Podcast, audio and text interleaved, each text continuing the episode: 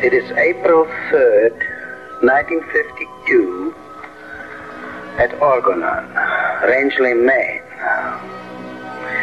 I, Wilhelm Reich, am sitting alone in the large room in the lower house. All people are gone.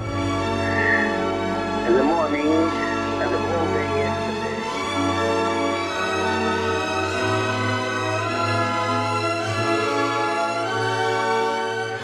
Orgon, Raixanos e Raixanas. Aqui é o Felipe Salgado E aqui é a Ellen. e esse é o Terapia Raixana. Hoje a gente está aqui com o Luiz Fernando para falar sobre a história do Centro MV, contar um pouco de como funciona, como foi o desenvolvimento dessa instituição, dessa escola, né? Um monte de gente pergunta pra gente aí no, no podcast que, que história é essa de Centro MV, que negócio é esse de Canvi que as pessoas falam e que as pessoas fizeram formação e viveram experiências. Então hoje a gente conseguiu, depois de muita luta, o coordenador, diretor, Finalmente! presidente, nosso amado salve salve Luiz Fernando aqui para contar pra gente essa história. E aí, Fernando, como é que você tá? Eu tô bem, Seja bem-vindo. tô feliz de estar aqui com vocês. Eba!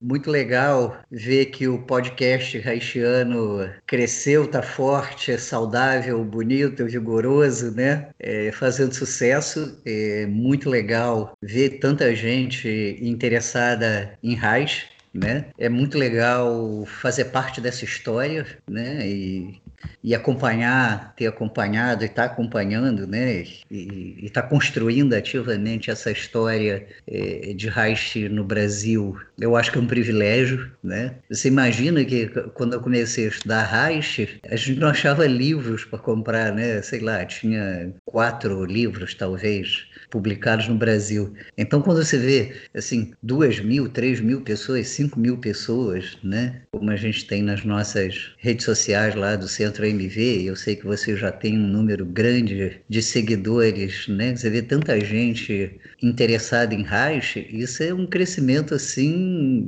muito exponencial e muito concreto, né? Enfim, isso é bastante, para usar uma palavra haitiana, excitante, né? Então, muito legal estar aqui. Enfim. Pra gente também é, a gente agradece. Como hoje o encontro vai ser com você, conta pra gente um pouquinho da sua história, o seu currículo, o famoso quem é você na fila do pão. É, eu acho que, assim, eu acho que em termos de Reich no Brasil, é, na fila do pão eu ajudei a fazer a massa, né? Eu- ninguém chega em Reich por acaso, né? Enfim, eu também não cheguei em Reich por acaso. né? Nos últimos praticamente 25 anos eu tive assim, o privilégio de acompanhar e, e de ser uma figura extremamente ativa, né? E coordenadora da formação de tantos terapeutas, né? Muitos terapeutas, enfim. E uma coisa bastante evidente é que Reich não aparece aleatoriamente na vida das pessoas, né? Enfim, em geral, essas pessoas têm uma busca interna, uma busca no mundo também por respostas que as pessoas, é, em geral, não encontram, né? É bastante comum que as pessoas interessadas em Reich tenham buscado muitas coisas em muitos lugares, né? E quando elas tropeçam em Reich, elas ficam encantadas por conta dessa capacidade extremamente ampla do, do pensar e de fundir os conhecimentos numa obra impressionante, de uma profundidade de compreensão do ser humano que, enfim, mesmo depois que você estuda isso por quase 40 anos, como eu estou fazendo, você não para de se surpreender e não para de se surpreender e não para de se surpreender com essa capacidade é, impressionante de conexão com aquilo que é vivo, com aquilo que- é humano, né? Enfim, e, e o que acaba nos dando uma penca de respostas que a maioria de nós estava procurando. E comigo não foi diferente, não, né? Eu só estava mais na frente na fila, eu acho, né? E tive, eu, eu considero que eu tive a sorte de tropeçar nesse conhecimento, né? E de estar lá num momento histórico em que isso começou a ser estudado de maneira formal aqui no Brasil, né? Quando foi isso, Fernando? Que ano?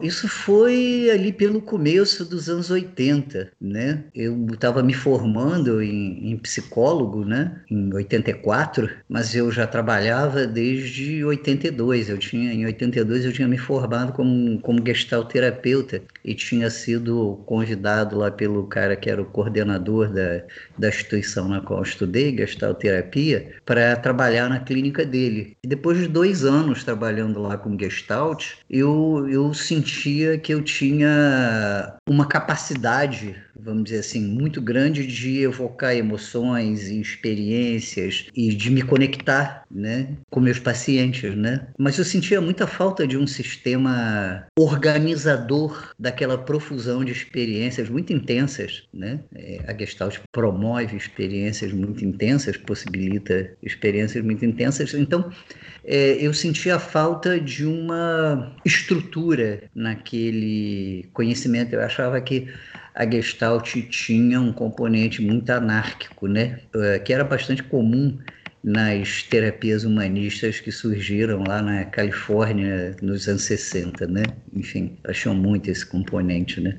Então, mas eu tropecei primeiro na bioenergética, né? É, é, eu encontrei primeiro os livros do Lowen e eu fiquei muito impressionado com a descrição das estruturas de caráter. Eu fiquei muito impressionado com a, a capacidade de compreensão que ela possibilitava das pessoas com quem a gente trabalhava, né? E também é, com uma possibilidade de organizar de uma forma não anárquica, vamos dizer assim, as intervenções. Então eu senti que eu tinha um método, né? Então eu fui fazer formação em bioenergética primeiro, né? Em 84 mais ou menos eu estava, eu já tinha me formado como terapeuta de bioenergética e estava trabalhando como terapeuta de bioenergética, né? E comecei a perceber, eu, eu sempre fui muito ligado assim nas das experiências que aconteciam no meu consultório, na dinâmica da clínica, né, é, muito interessada em, em, compreender seus aspectos teóricos, técnicos, etc. e tal, e num desenvolvimento disso, né. Então eu comecei a sentir que falta de uma ferramenta analítica que fosse mais estruturada. Eu tinha encontrado na bioenergética alguns sistemas de intervenção corporal que me possibilitavam isso, mas de novo eu ainda esbarrava naquela sensação de não ter uma ferramenta que organizasse as minhas intervenções terapêuticas e que possibilitasse aos pacientes uma compreensão mais clara daquilo que estava acontecendo com eles. Então, eu comecei a estudar análise do caráter com uma amiga. Recém tinha sido inaugurado no Rio o CIO, que foi uma das duas primeiras formações é, em terapia haitiana, aqui no Rio de Janeiro, né?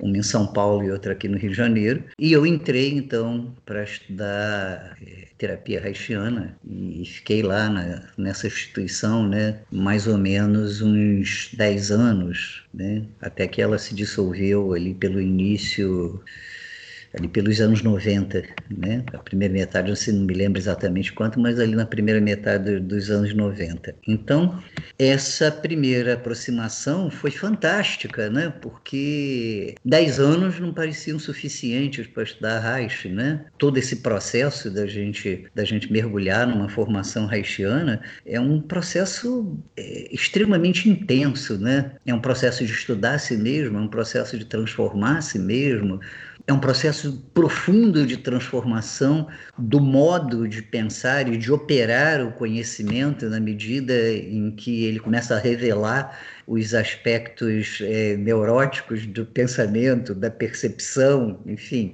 do terapeuta, e ao mesmo tempo é, essa, essa característica impressionante de, de transcender as ciências, fundindo conhecimento, que faz com que a gente entre, enfim, pela psicanálise, pela psicologia, vá parar na sociologia, vá parar na política e se depare no momento seguinte com um universo da neurociência e quando você olha para o lado você já está estudando, discutindo e, e, enveredando por conceitos profundos da biologia, da física, da química Quando você falou do CIO, né, eu fiquei querendo perguntar, na verdade, o estudo do Reich, né, que te interessou, mas como que foi essa experiência, assim, porque me parece que foi uma experiência também diferente, né, do ponto de vista da questão da, da sensação mesmo, né, assim, pelo que você estava falando do tipo, como se fosse assim, eu tenho uma sensação que o tipo de, a forma de estudar, né, também era diferente de em outros lugares, sabe? Quando você foi falando, eu fui tendo essa sensação, parece. Olha,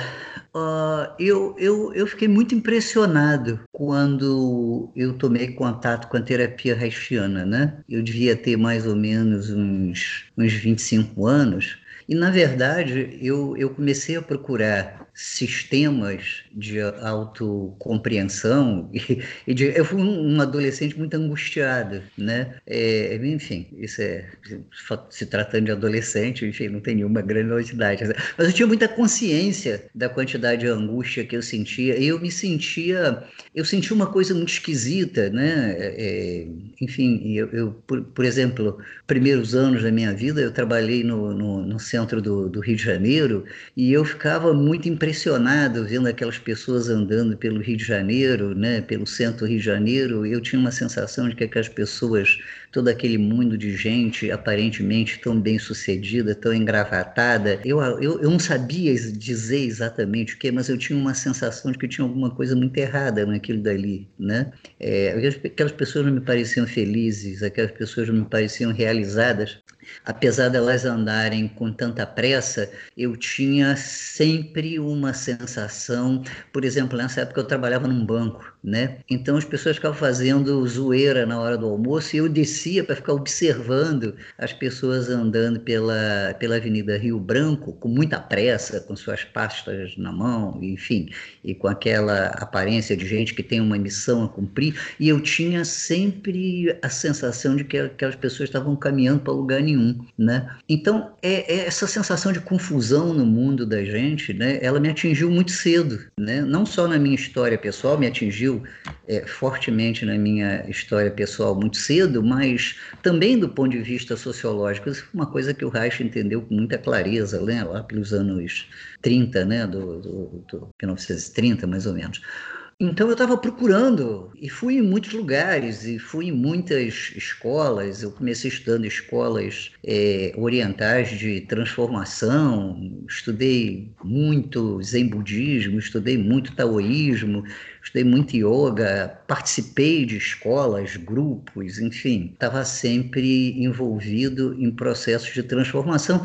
Isso me possibilitou ter experiências muito intensas, mas ao mesmo tempo eu tinha uma percepção clara de que essas experiências elas não eram estruturadas dentro de um processo de transformação. E essa, obviamente, essa angústia, ela foi aumentando até que eu decidi que eu ia estudar psicologia, porque provavelmente na psicologia eu ia encontrar uma forma de me compreender com profundidade. Vocês imaginem qual foi o tamanho da frustração que eu senti dentro de uma faculdade de psicologia quando eu percebi muito cedo que ninguém estava ali para se compreender com profundidade, né? Enfim, é que essa não era a função de uma, de uma universidade de psicologia, todo esse tipo de coisa, né? E aí as especializações, elas surgiram como uma tentativa de encontrar alguma coisa que fosse mais estruturada dentro do campo da psicoterapia, né? Na medida em que a faculdade não é o melhor lugar do mundo mesmo para formar clínicos, né? A nossa a, a experiência de construção de um psicoterapeuta dentro dos, dos currículos universitários, ela é bastante limitada e bastante bastante falha na minha opinião, claro. Então você imagina que quando eu encontrei a terapia haitiana, que parecia uma coisa estruturada, né, foi muito surpreendente e eu me lembro que a coisa mais surpreendente para mim foi perceber que alguém me via realmente. Me impressionava o fato de que alguém pudesse saber mais de mim do que eu mesmo. Obviamente não demorou me dar conta de que na verdade ia me impressionar o fato de eu saber menos a respeito de mim, sendo eu, eu, que a outra pessoa que me falava. Essa clareza, né, derivada da análise do caráter, misturada a um componente humano, compassivo, né, misturada a um elemento de aceitação daquilo que eu era, né, de como eu funcionava, é, de como era o meu funcionamento caracterial, foi muito impressionante porque eu, eu, eu tinha visto muitas uh, histórias de muitas escolas a respeito de aceitação, mas a minha experiência era uma experiência muito concreta ali de aceitação, era algo que estava muito além do âmbito conceitual. Enfim, então eu tive uma, uma experiência que eu acho que é uma experiência que vocês tiveram, né? Eu acompanhei a formação de vocês e eu vi isso acontecendo e, e vocês viram isso acontecendo muito é, na formação do Centro MV, uma sensação de. Oh, poder respirar e de se sentir em casa e de isso não ser uma experiência romântica, fantasiosa, ilusória, enfim, nada, nada nesse sentido. Isso é uma experiência muito concreta, derivada do contato humano simples, caloroso, básico. Então, a minha experiência básica, quando eu entrei na formação, é, eu tinha passado muitos anos, pelo menos os últimos dez anos da minha vida, acreditando que eu precisava me tornar uma pessoa completamente diferente para ser feliz, e eu acho que ali eu comecei a realizar um dos princípios com os quais a gente trabalha fortemente até hoje no Centro de Análise do Movimento Vivo, de que, que é o fato de que é, na verdade, a gente não tem que ir a lugar nenhum. Na verdade, a gente não tem que construir nada diferente. O processo é exatamente oposto. Né? O processo, inicialmente, pelo menos durante uma boa parte do processo terapêutico de uma pessoa, é a pessoa poder se tornar aquilo que ela é. Se você olha com mais cuidado o que o Reich procura no análise do caráter, né? a primeira coisa que ele ensina a um terapeuta é leva a pessoa de volta aonde ela está está. Também, se você tem raiva, que você tenha raiva. Se você tem muito medo, o que você tenha muito medo. Se você tem muita angústia, o que você tenha muita angústia. And that's okay. Você não precisa ser diferente. Isso, inclusive pelo fato de que você não é diferente disso. Então, daí a gente cunhou uma frase que vocês conhecem bem no centro AMV, que é essa de partir da onde a gente está, né? A gente poder estar fundamentados em nós mesmos para poder olhar e decidir o que a gente quer fazer com essas coisas que a gente está vendo e descobrindo é, em relação a nós mesmos, né? Esse restabelecimento desse sistema de conexão e contato consigo mesmo, esse restabelecimento de uma capacidade de ter paz com aquilo que a gente é. Vocês devem lembrar que a gente fala muito no Centro AMV de que ninguém muda a partir de um lugar onde não está, né? De que a gente precisa incorporar aquilo que nós somos, né? Enfim, é, é esse, a cessação dessa guerra interna, dos conflitos terríveis, né? É possível, mas é possível a partir de uma perspectiva que não é uma perspectiva comum dentro da psicoterapia, né? Que é uma perspectiva profunda de aceitação em relação a si mesmo. Uhum. Uh, enfim, então, a partir desse ponto, uh, essa experiência foi uma experiência bastante impressionante para mim. Eu não sei se eu respondi a tua pergunta, respondi, Ellen, do que que rolou sim, lá inicialmente. Sim. O que que fez com que você se interessasse, né, pelo Reich e principalmente aquele espaço que era o CIO, né, que você estava falando, né? Do que que ali proporcionou e qual era a diferença mesmo daquele espaço ali. É, é. Quer dizer, tinha toda a questão desse construto teórico técnico, né, do que eu chamo de clínica haitiana, né, a clínica básica do Reich, que é a análise do caráter e viajaterapia.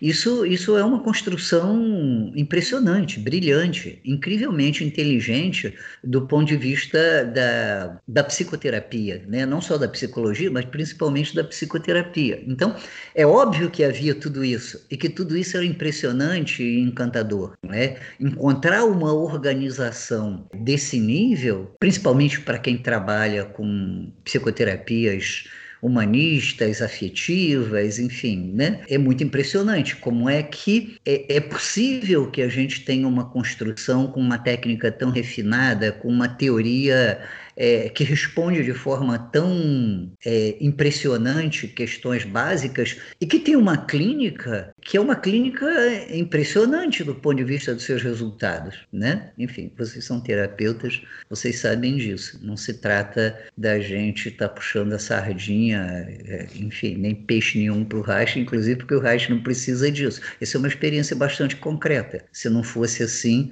provavelmente nenhum de nós estaria dedicando suas vidas a isso né? Se isso não mostrasse é, resultados em... impressionantes na vida é. das pessoas, né? Enfim, nas nossas vidas, né? Enfim.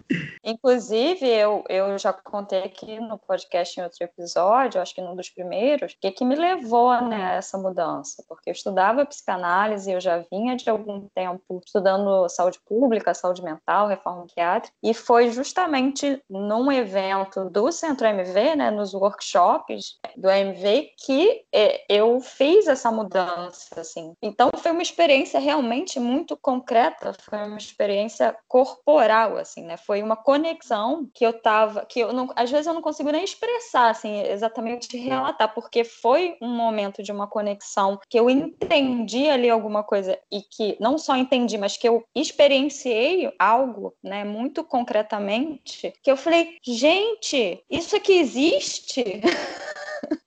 existe essa coisa de eu me conectar aqui assim com o que eu entendi e com o que eu senti de uma forma tão concreta. Eu, então, eu sou psicóloga, eu quero levar isso para as pessoas, sabe? Assim, eu quero, eu quero compartilhar isso através exato, da minha prática. Exato, exato, exato.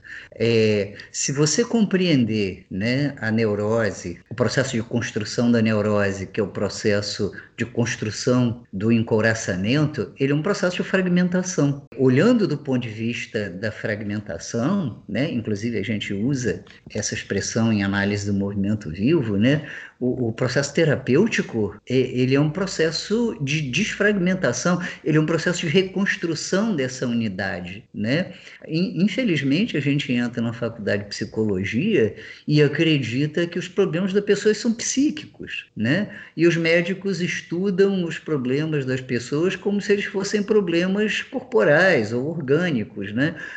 Então, essa, essa própria fragmentação da ciência, né, como processo de compreensão profundo do ser humano, ela é fruto em si mesma do processo de encoraçamento, ela é fruto daquilo que a gente chama é, é no Centro AMV de encoraçamento do pensamento. E certas experiências, pela sua intensidade, elas podem possibilitar a gente a reconexão, a fusão desses elementos que estão fracionados, fragmentados, fragmentados, aquele ponto da unidade humana aonde o pensamento não é diferente daquilo que acontece dentro da sua célula. Não só daquilo que a primeira coisa que o Reich descobriu é que aquilo aconteceu nos músculos das pessoas também, né? Depois ele olhou e disse assim: "Mas espera aí, gente, isso acontece também com muita amplitude no sistema neurológico, mas na verdade acontece em todos os nossos subsistemas, né? até que ele chegou é, é, na organização energética básica do ser humano. Então,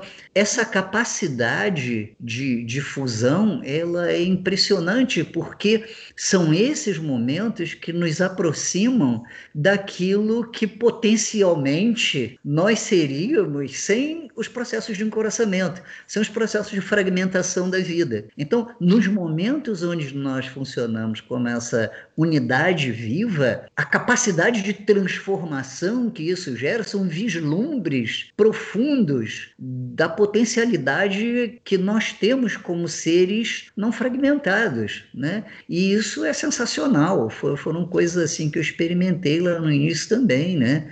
E eu não fiquei de, de queixo caído, né? Eu estava permanentemente de, de, queixo caído, porque era muito surpreendente que houvessem métodos é, e que, que, eram tão desconhecidos né? ou que eram julgados de forma tão limitada e fragmentada. E eu também queria, inclusive isso depois me levou a fundar a escola, etc e tal, né? Enfim, caramba. Pois é, co conta pra gente aí como que foi desse pulo, desde o do CIO até a ideia de criar uma instituição, né? Porque não é só uma escola, é uma instituição. É, começou aí, como uma escola, né? no, no, início não era uma instituição, né? Começou como uma escola. Enquanto eu ainda era membro do CIO como instituição, eu fundei em Niterói, que é a cidade onde eu vivo, uma outra instituição que estaria a serviço de um projeto criado por um dos coordenadores do CIO na época, uma pessoa que eu trabalhava, uma pessoa bastante conhecida na origem do trabalho haitiano, que era o Felipe Fernandes, que era o Centro de Cultura Ergonômica William Reich, que era um centro dedicado à profilaxia das neuroses, e vocês sabem que é essa parte do trabalho do Reich. O Reich não acreditava que um processo terapêutico de massa poderia promover transformações profundas na sociedade humana, né? Que mais do que isso, o processo psicoterapêutico de massa era necessário, né? Mas é, até hoje a gente não tem isso, né? Enfim, é, mas ele acreditava que que uma perspectiva de transformação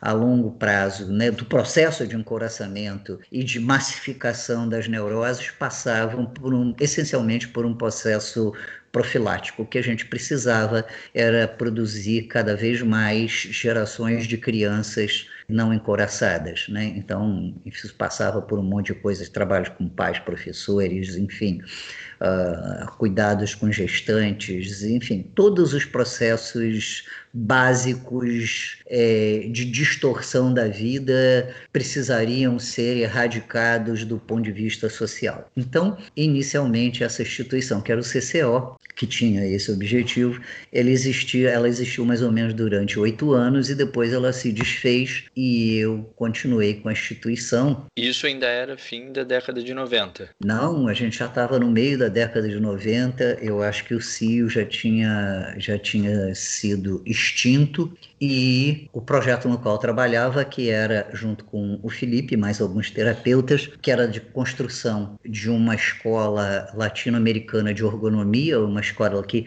agregasse os terapeutas de Latinoamérica em torno da ergonomia, né? Essa agregação em torno da ergonomia, do meu ponto de vista, né? Como alguém que se dedica a estudar Reich, continua sendo uma coisa extremamente falha e, e limitada. Eu acho que é o calcanhar daqueles do desenvolvimento do trabalho do Reich no mundo contemporâneo, né? Mas o Felipe morreu e esse projeto, então, ele foi abortado. E a gente estava desenvolvendo esse projeto de formação, então eu, eu decidi que eu ia levar em frente o projeto de formação por esses motivos e por todos os motivos é, que foram citados aqui antes, né? enfim, é, do próprio desenvolvimento da ciência ergonômica, enfim, a necessidade de levar, do meu ponto de vista, essa, essa, esse trabalho ao conhecimento dos terapeutas, né? hoje, né, em 2020 e tal, a gente tem algumas universidades que ensinam Reich.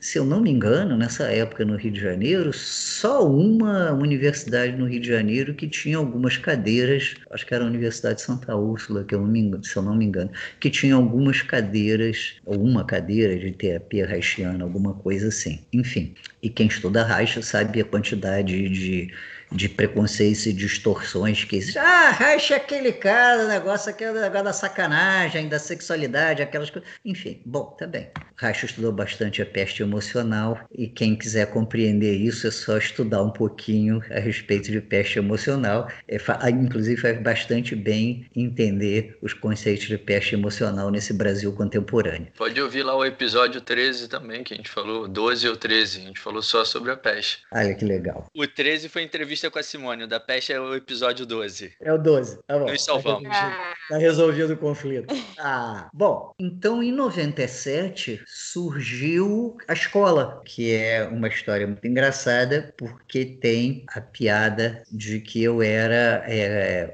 a piada que vocês fazem, né? Os engraçadinhos terapeutas ligados ao centro MV, que fazem a piada de que eu era o coordenação porque eu era o coordenador da formação, eu era o professor, eu era o burocrata, eu era o secretário, enfim, eu era formação, porque a formação era o bloco do eu sozinho, né? A essa altura do campeonato, eu tinha sentido muita necessidade de continuar a minha formação. E eu acho que em 94 ou 95 eu conheci o, o Jorge Stalkner, que é um terapeuta haitiano argentino, radicado nos Estados Unidos, que trabalha com ergonomia e que tinha um monte de interesses que eram super alinhados com os interesses de estudo que eu tinha na época. Então eu fui estudar com ele e comecei uma formação itinerante com ele, itinerante porque a formação às vezes era na Argentina, às vezes ela era no Uruguai,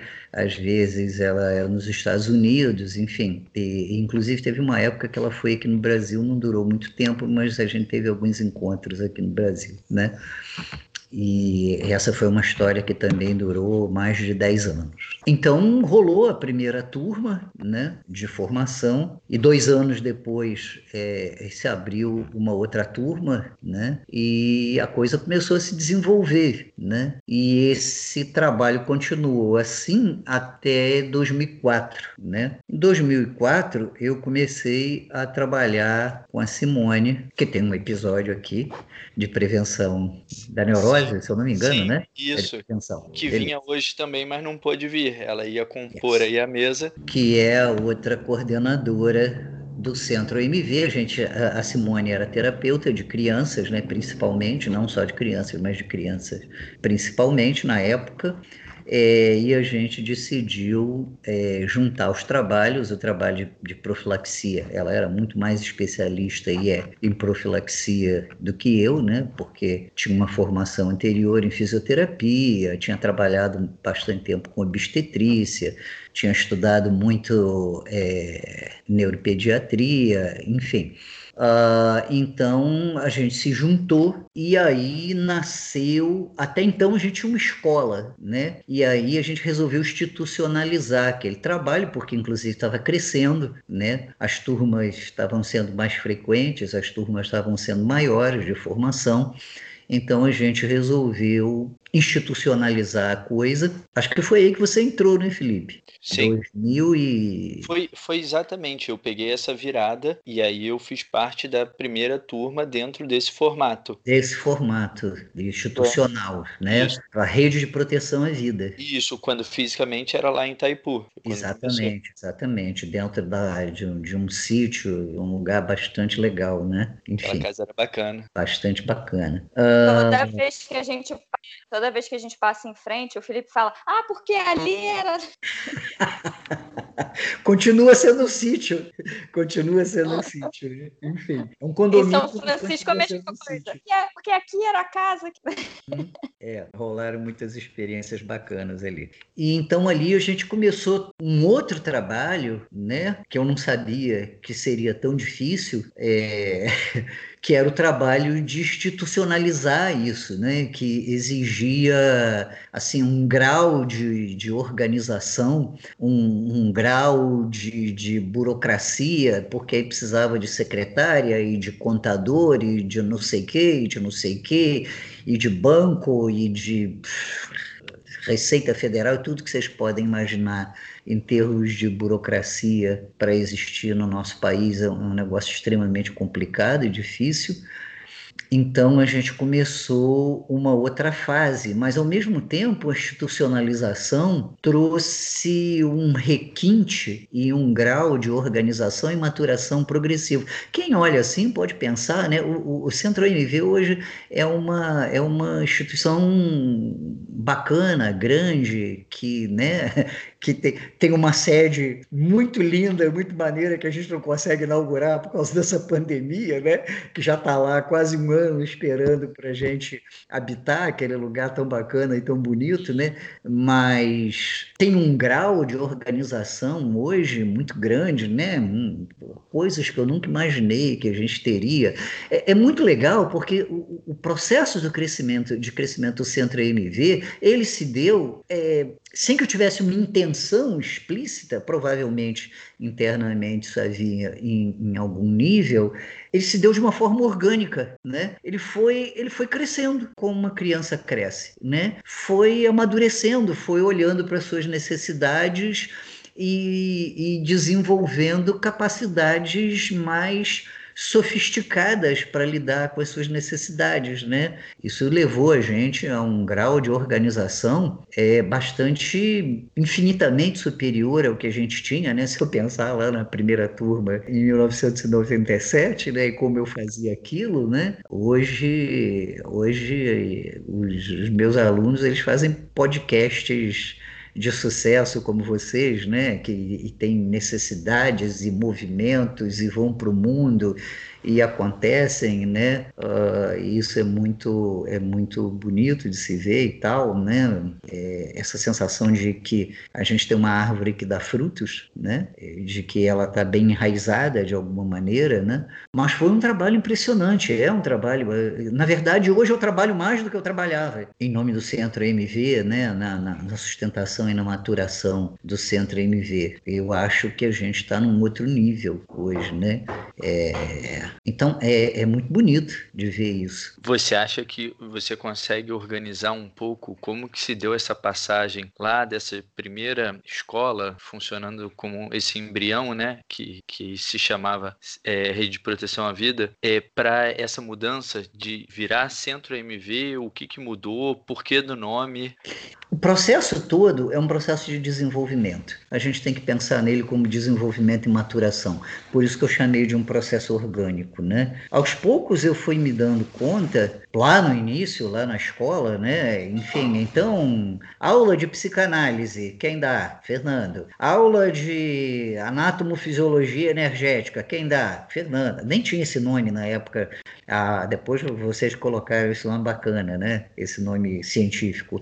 Mas a gente estudava essas coisas, né? Enfim, aula de análise do caráter, quem dá? O Fernando. Aula de vegeoterapia, quem dá? O Fernando. Aula de ergonomia, aula de sociologia ergonômica. O currículo, ele era bastante parecido, né? A gente teve algumas mudanças e, e amadurecimentos, mas a linha básica, a ideia básica era fornecer aos terapeutas um conhecimento que pudesse possibilitar eles serem clínicos razoavelmente fundamentados. Eu digo razoavelmente porque tem uma parte do desenvolvimento do processo de um clínico que a experiência, esse desenvolvimento é contínuo, né? Enfim, todos nós estudamos até hoje, eu estudo até hoje, né? Aliás, a, a penca de coisas que eu tenho para estudar, ela nunca diminui, né? É, só entra livro, só entra anotação e na verdade é assim, e beleza, eu acho isso um grande barato. Imagina se ela diminuísse, provavelmente o nosso grau de excitação em relação a isso, de prazer, de felicidade de fazer isso, ia desaparecer junto, né? E isso ia virar um trabalho formal. E esse é um lugar que não dá para a gente fazer é, de um ponto de vista formal. Ou nosso coração está lá, ou o nosso corpo está lá, a nossa mente está lá, ou isso não vai funcionar bem. Então, essa progressão é, foi ficando claro para mim que eu precisava de colaboradores. E aí começaram a surgir os primeiros colaboradores. Alguns amigos que tinham estudado comigo no CIO e que eram bons em determinadas cadeiras vieram dar aula de algumas coisas e isso começou a se organizar. Então, mais na frente, surgiu a necessidade da gente é, institucionalizar isso, porque isso, isso, isso começa a surgir como uma demanda orgânica. Ah, fulano quer recibo de não sei o quê. Ah, o fulano quer saber se isso que ele faz abate horas na faculdade. A gente foi percebendo que a gente tinha uma interseção com o mundo real. Tem que ter o departamento de marketing. Eu tô dizendo, ele é o marketing, ele é o coordenação. Vira logo o não, presidente, não, hoje, cara. Hoje, hoje, eu sou o coordenador de coordenação. A minha parte, a minha responsabilidade é. no Centro MV hoje é eu sou o coordenador da formação, eu sou da formação plena, né? Que é a formação que, que dá essa base. Calma, eu... calma. Ter, termina de contar a história da instituição aí e a gente chega na formação. Do desenvolvimento, beleza.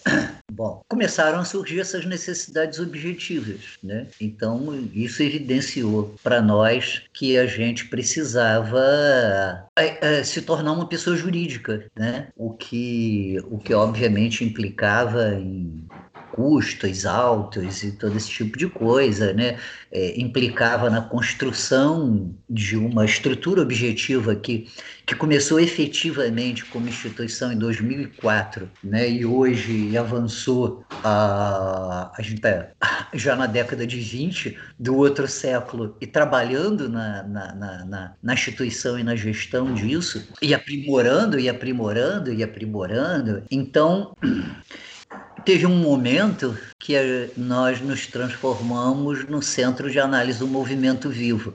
Esse foi, acho que esse foi o terceiro momento de evolução desse processo todo, né? Isso. E aí nós vamos ter que, vou ter que voltar um pouquinho e fundamentar. Porque essa... isso tudo começou também lá nessas experiências, né? Nessa casa em Itaipu, quando era de rede de proteção à vida, e foi na minha turma de formação que começaram a acontecer aqueles workshops muito loucos, né? Que juntava terapia haitiana, umas técnicas muito intensas com andar de bicicleta e andar dentro do manguezal.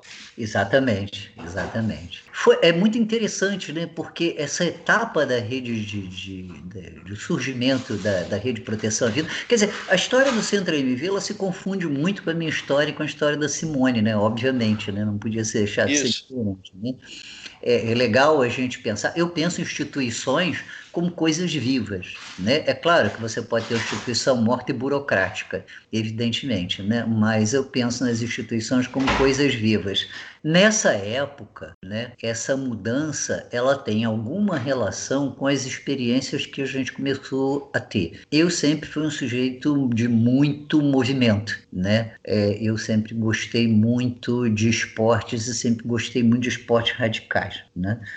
Então, é, nessa época eu comecei a participar de corridas de aventura, que são um, que é uma modalidade multiesportes que você é outdoor, né? Você faz no meio da natureza e são provas aonde você compete em várias modalidades em sequências. Você corre, você nada, pedala, Uh, você rema, você escala, enfim, e, e, você navega, você tem um mapa que você precisa é, não se perder, o que é bastante difícil, no meio de uma floresta que não tem nenhuma placa dizendo para onde você deve ir, além da sua bússola, né? Essas provas, elas são provas é, longas, né? E elas, a gente não demorou a perceber que elas provocavam mudanças significativas obviamente, a gente já sabia é, é, bastante bem o que, que era a couraça e o que, que era estrutura de caráter, né? E não demorou a gente perceber que depois de algum tempo envolvidos nessas provas ou nos treinamentos para essas provas, as provas eram muito longas, né?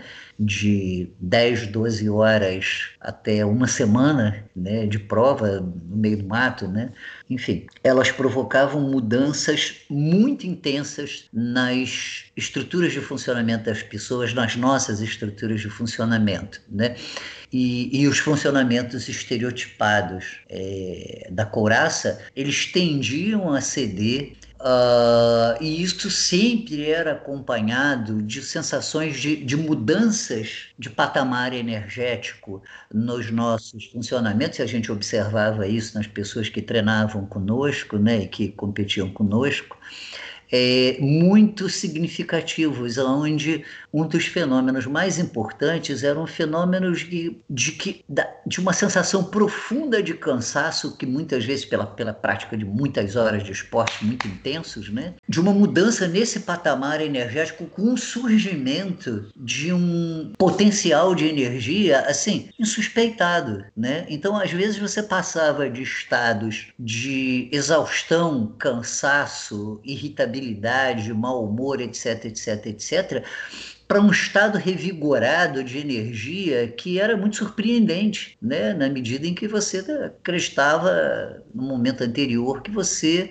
não ia mais conseguir seguir naquela prova, enfim, ou subir aquela pirambeira de dois quilômetros que você tinha que subir para depois descer lá de cima de bicicleta, enfim, ou de rapel, de qualquer coisa assim, né? Enfim, então é, a gente começou a estudar essas mudanças, né? O que que acontecia organicamente com, com a pessoa? O que que acontecia mentalmente com a pessoa? É o que que acontecia energeticamente, né? O que que acontecia com o funcionamento é, neurobiológico, neurobioquímico dela, a gente começou a estudar isso em vários níveis, né? E como isso tinha um potencial terapêutico muito grande, é, a gente acabou levando isso para vocês e, e, a sua turma foi o sparring dessas experiências muito bem sucedidas. A gente foi os cobaia. Né? Exatamente. Isso fez com que muitos de vocês, inclusive você, se tornassem durante muitos anos corredores de aventura também, né? Sim. É, sim. vivenciando. Oi? É, é, essa experiência incrível. É bem disso que, que você fala mesmo. É, é a experiência de estar num lugar e estar tá passando perrengue e quando você sente que não vai dar mais, de repente dá mais. E dali a pouco dá muito mais. Então. A, a minha pergunta básica, quando eu tinha essa experiência, Felipe, era a seguinte é qual era o meu real patamar bioenergético, né? Quer dizer, existiam potenciais energéticos, como eu disse antes, insuspeitos ali, né? A minha hipótese básica é que eles eram contidos pela estrutura de caráter, né? E que o fato de eu estar mergulhado num ambiente que era completamente distinto em todos os sentidos, não só geograficamente, né? Mas energeticamente, emocionalmente, psiquicamente, né? É necessariamente me conduzia para fora do, do funcionamento restrito da couraça. E eu podia experimentar uma forma de funcionamento incrivelmente mais ampla e, obviamente, é incrivelmente impactante sobre a estrutura da couraça. Né? Tanto que isso levou a gente mais na frente, eu sei que você quer que a gente fale disso em outra hora, ao surgimento, só fazendo a introdução, da análise do movimento vivo, que nasceu disso daí, né? De análise do movimento vivo. Então, supostamente, nós temos um movimento que é um movimento não vivo, que é um movimento da ordem é, condicionada, estereotipada, rígida, circunscrita pela estrutura de caráter, e o esgotamento das funções energéticas que sustentam essa estrutura circunscrita pode nos levar a espaços que são espaços incríveis onde nós existimos, vamos dizer assim, de fato, né? Ou potencialmente, né? E que são pouco experimentados por conta da existência do encoraçamento, né? Era aquilo que você estava falando no início, né? A parte que é não agente, ela cede e a parte que é agente começa a aparecer e começa a funcionar mais, né? É legal esse fenômeno aí que você falou, né? Eu estava falando também que é essa experiência experiência de a gente achar que não tem mais energia e de repente tem, tem um, um grande reservatório de energia. Hoje em dia, atletas, atletas de, de longas distâncias, né? Tanto os grandes, os grandes atletas de corrida de aventura quanto o pessoal das ultramaratonas, eles relatam essa experiência de que Olha. depois de um momento eles sentem que eles estão muito mais fortes. Então passa por esse processo de achar que vai ter um esgotamento e depois que rompe essa, essa fase, é, eles se percebem funcionando num, num outro nível. Os primeiros livros escritos sobre isso começaram a ser escritos por maratonistas que começaram a descrever mudanças é, é, significativas de estado mental após é, a prática ou durante a prática de esportes de endurance, né? É, muita gente começou a escrever sobre isso e a gente ficava correndo atrás dessa literatura para tentar alinhar as experiências dessas pessoas com as nossas experiências e para tentar alavancar as nossas reflexões a respeito desses processos de transformação, que eram processos somáticos que nos interessavam profundamente, né? Enfim, eles não eram só somáticos, mas eles eram alavancados somaticamente, Isso. né? Então a gente tentou, a gente leu bastante coisa em relação a isso e já nós já encontrávamos coisas assim lá no, no início dos anos 2000, no final da, da, da, da década de 90 já tinha gente falando sobre isso, né? Hoje já tem estudos bastante avançados sobre isso, né? E isso foi um impulso, né?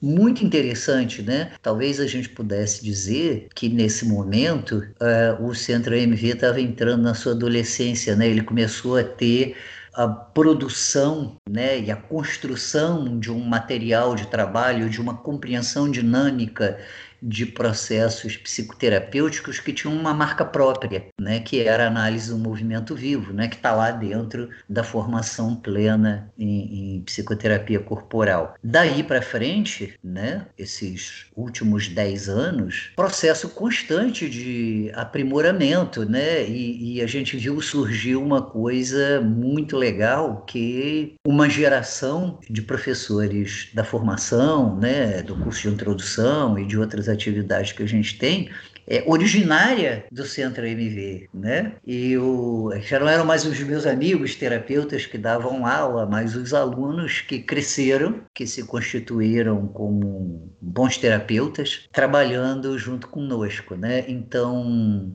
isso foi criando uma marca, que é uma marca bastante interessante, que eu sempre me pergunto o que está na origem da longevidade do centro AMV? Né? Instituições de, de, na área de, de, psicoterapia, elas começam e acabam com muita frequência. Em geral, elas acabam pelo mesmo motivo que os grupos humanos acabam, conflitos não resolvidos, né?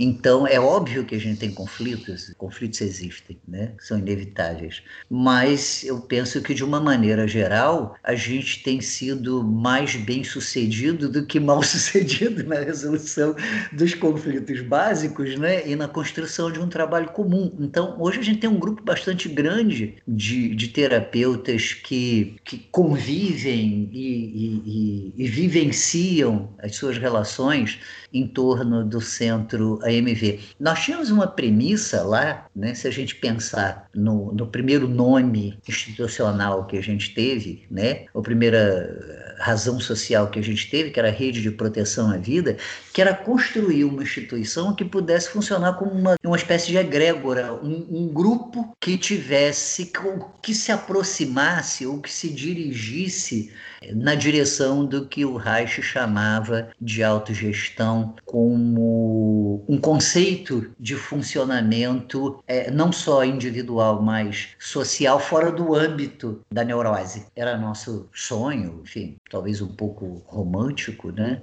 de que a gente pudesse caminhar nessa direção. A nossa prática hoje é, é, mostra que isso vem acontecendo, porque se constituiu um grupo forte, grande, de terapeutas que, que têm um nível de comunicação grande, um nível de interseção social, um nível de sustentação social mútua que possibilitou um, um fenômeno é, muito interessante dentro do campo da psicoterapia, né? É, que não é um campo fácil, né? É um fenômeno de desenvolvimento muito rápido dos terapeutas, um fenômeno de constituição das clínicas desses terapeutas muito rápido. Então, uma rede realmente de sustentação mútua, de suporte mútua, está na base disso tudo. Isso é... me deixa bastante contente, né? Enfim. Claro, claro.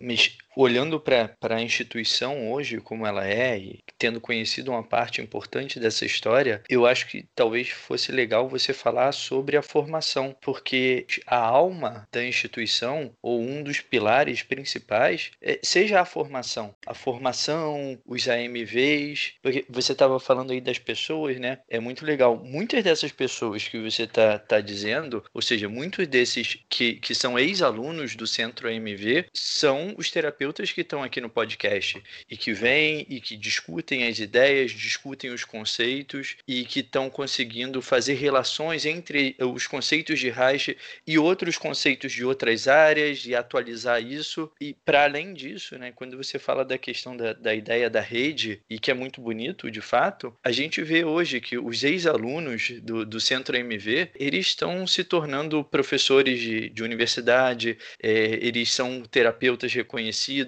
eles começam a desenvolver novas ideias e no, novos campos, até novas teorias, por que não, né? É, então, isso é muito legal, mas eu fico com a sensação de que falar do centro AMV e não falar da formação, e principalmente não falar dos AMV Experience que tem, é, que são a cereja da coisa, eu acho que o pessoal depois vai ficar chateado e você vai ter que vir de novo para falar só da formação.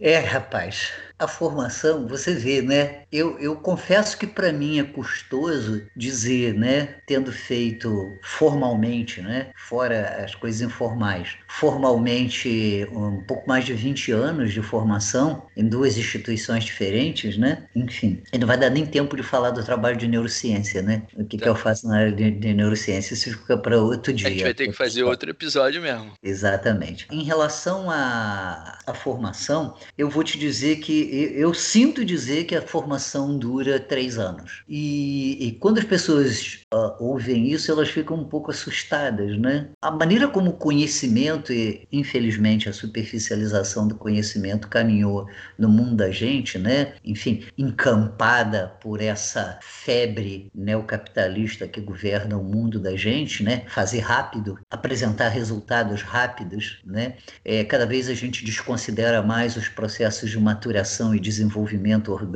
cada vez mais as pessoas, os, os agricultores né, tiram a banana bem verde do pé e mandam ela para ser maturada à força, como se ela tivesse o mesmo potencial nutritivo que ela teria supostamente amadurecendo no pé, que é um processo muito parecido que eu vejo no mundo da gente de, de, de produção de terapeutas hoje. Eu vi ao longo desses anos todos, Felipe, trabalhando com Reich, mais ou menos uns uns 36, 35 anos, é, esses tempos de formação dos terapeutas encolher. E a gente conseguiu sustentar os três anos é, com uma premissa: a premissa de que a gente vai fornecer ao terapeuta uma capacidade clínica básica, capacidade diagnóstica, uma capacidade reflexiva, uma transformação razoável e relativa dos seus processos perceptivos, dos seus processos de contato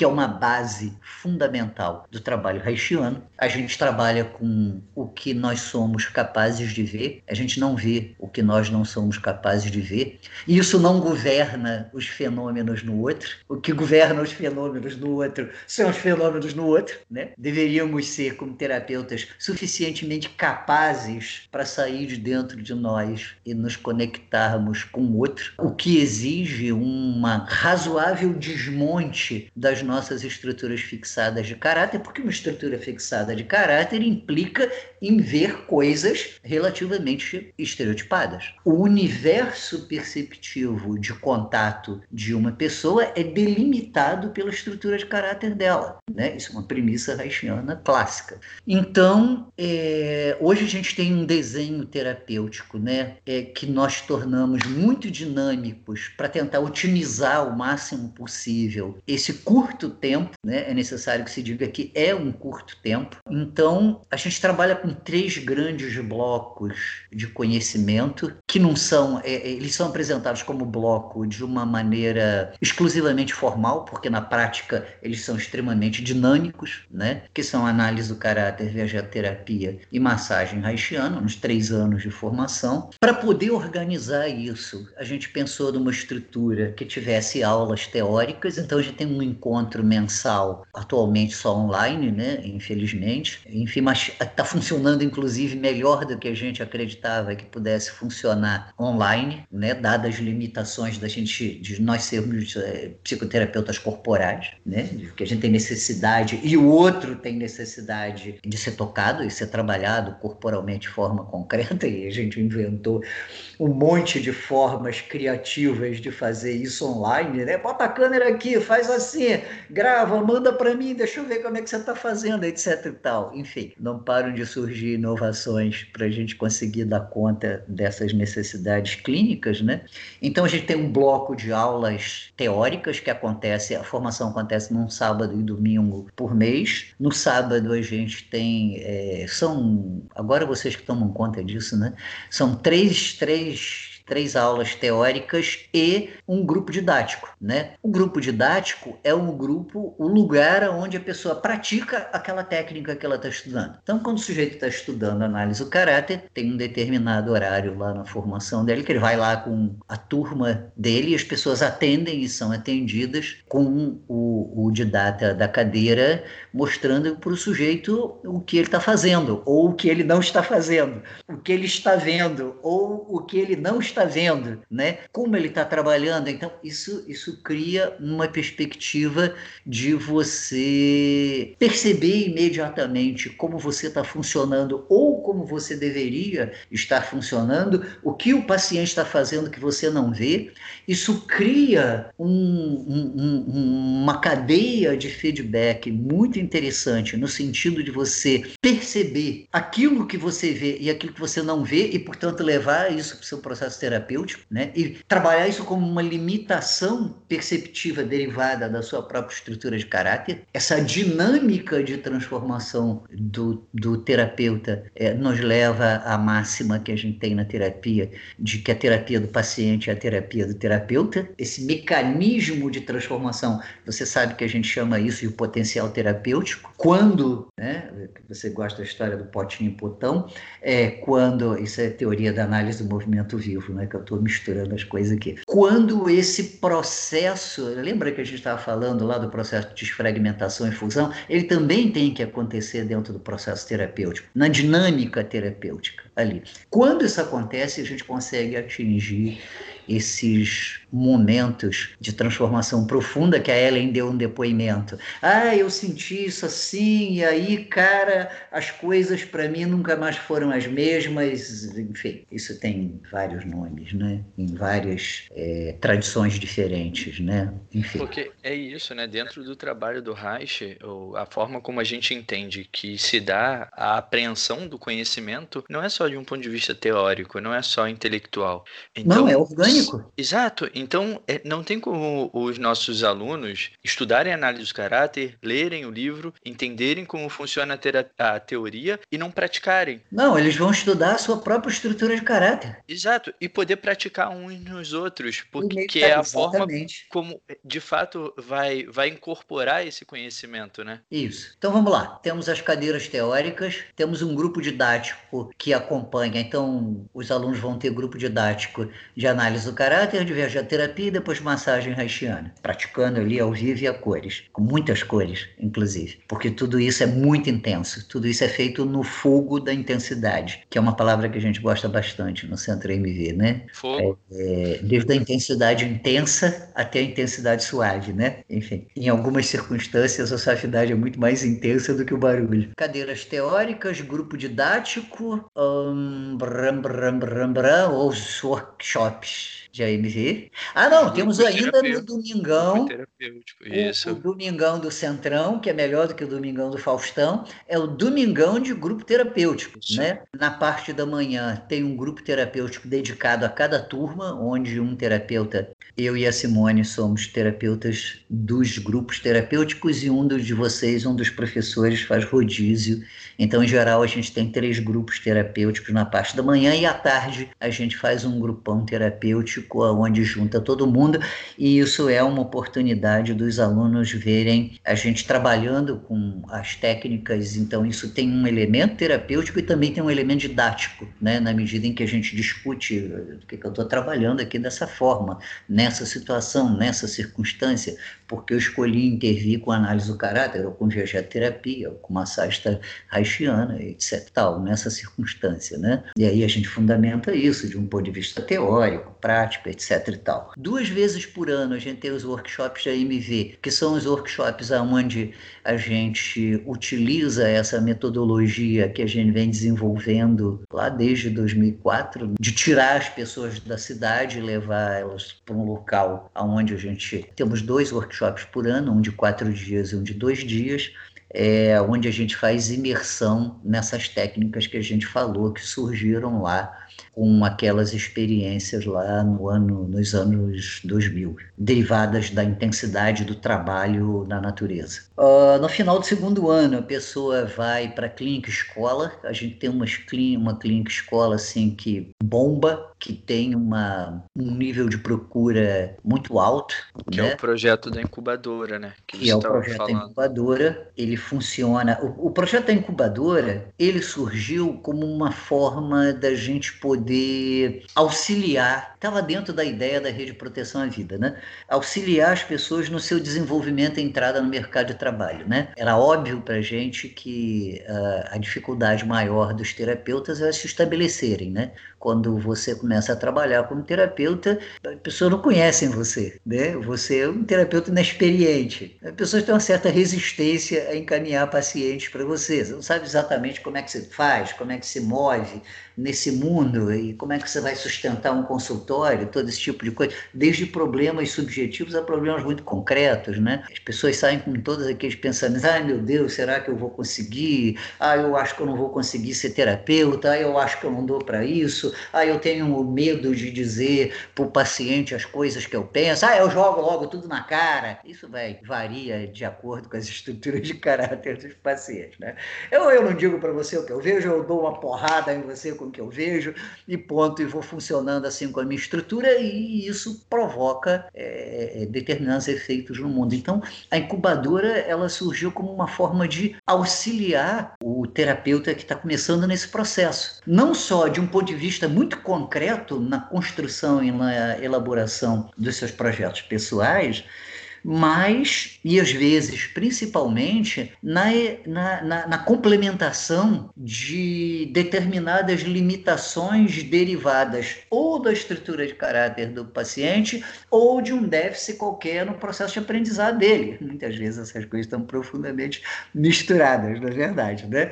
A incubadora ela também tem a função de criar, muitas vezes, um projeto pessoal é, de estudo, complementação e suporte e desenvolvimento de um aluno que, por exemplo, pode dominar mais vegeterapia do que análise do caráter, ou vice-versa. Enfim, a clínica escola encaminha pacientes para as pessoas atenderem. Os alunos se reúnem em grupos de supervisão onde os casos são discutidos, então eles têm a oportunidade de discutir os casos deles e de assistir uma quantidade enorme de outros casos sendo trabalhados. Isso gera uma riqueza de experiência clínica bastante bastante grandes, né? Porque isso leva o sujeito a uma posição confortável de poder é, trabalhar com algo que não surgiu necessariamente ainda na clínica dele quando isso surge, porque já havia um caso semelhante é, sendo trabalhado. Ao contrário das clínicas sociais das universidades, quando a pessoa sai da clínica escola, os pacientes que ela atende são pacientes da pessoa porque a gente quer que elas tenham